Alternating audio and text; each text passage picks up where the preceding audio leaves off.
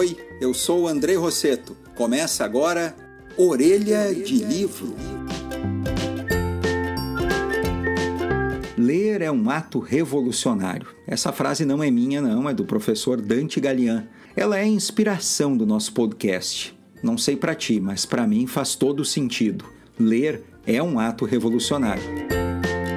O professor e historiador Galian, que é mestre e doutor pela Universidade de São Paulo, tem uma obra muito boa que se chama A Literatura como Remédio: Os Clássicos e a Saúde da Alma.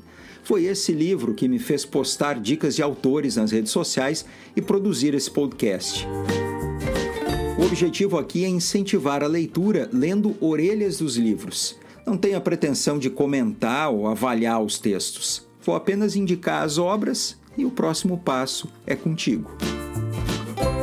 Ricoeur dizia o seguinte: O livro me faz esquecer de mim, de tudo. Eu relaxo, viajo, me emociono. Para encerrar essa introdução, eu vou emendar mais uma frase do professor Galian. Quem gosta de ler sabe que a literatura não nos promete a cura, mas garante que pelo menos nos sentiremos cuidados e aliviados da nossa pressa e preocupação, e talvez da nossa solidão. A orelha hoje é da obra O Avesso da Pele, de Jefferson Tenório. Tenório nasceu no Rio de Janeiro em 1977. Ele é radicado em Porto Alegre, dá para dizer que é meu conterrâneo, e estreou na literatura em 2013 com o romance O Beijo na Parede, eleito livro do ano pela Associação Gaúcha de Escritores. O texto da orelha foi escrito por um gaúcho também escritor, o Paulo Scott. Vamos nessa.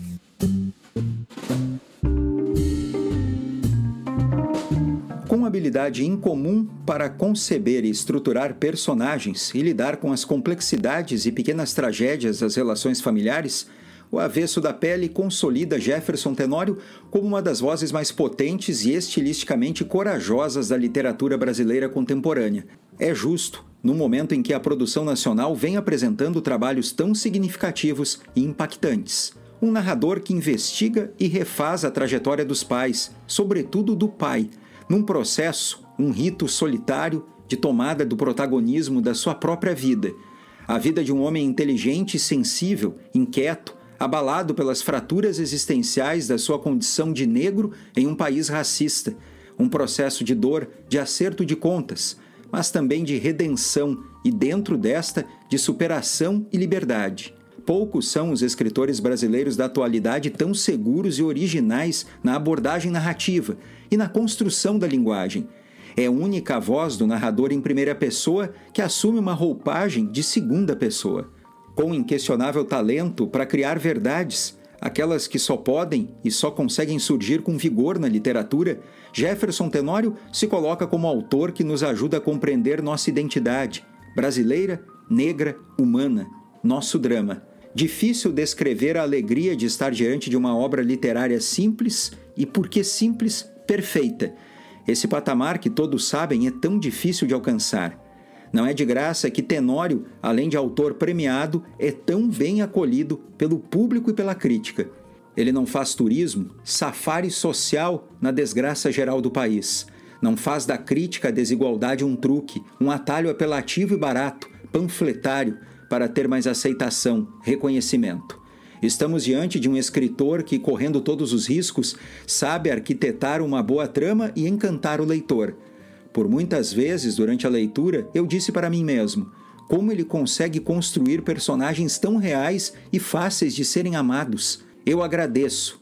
A literatura brasileira agradece. Paulo Scott. Tá aí a orelha da obra O Avesso da Pele, de Jefferson Tenório. Livro de 188 páginas que saiu pela Companhia das Letras.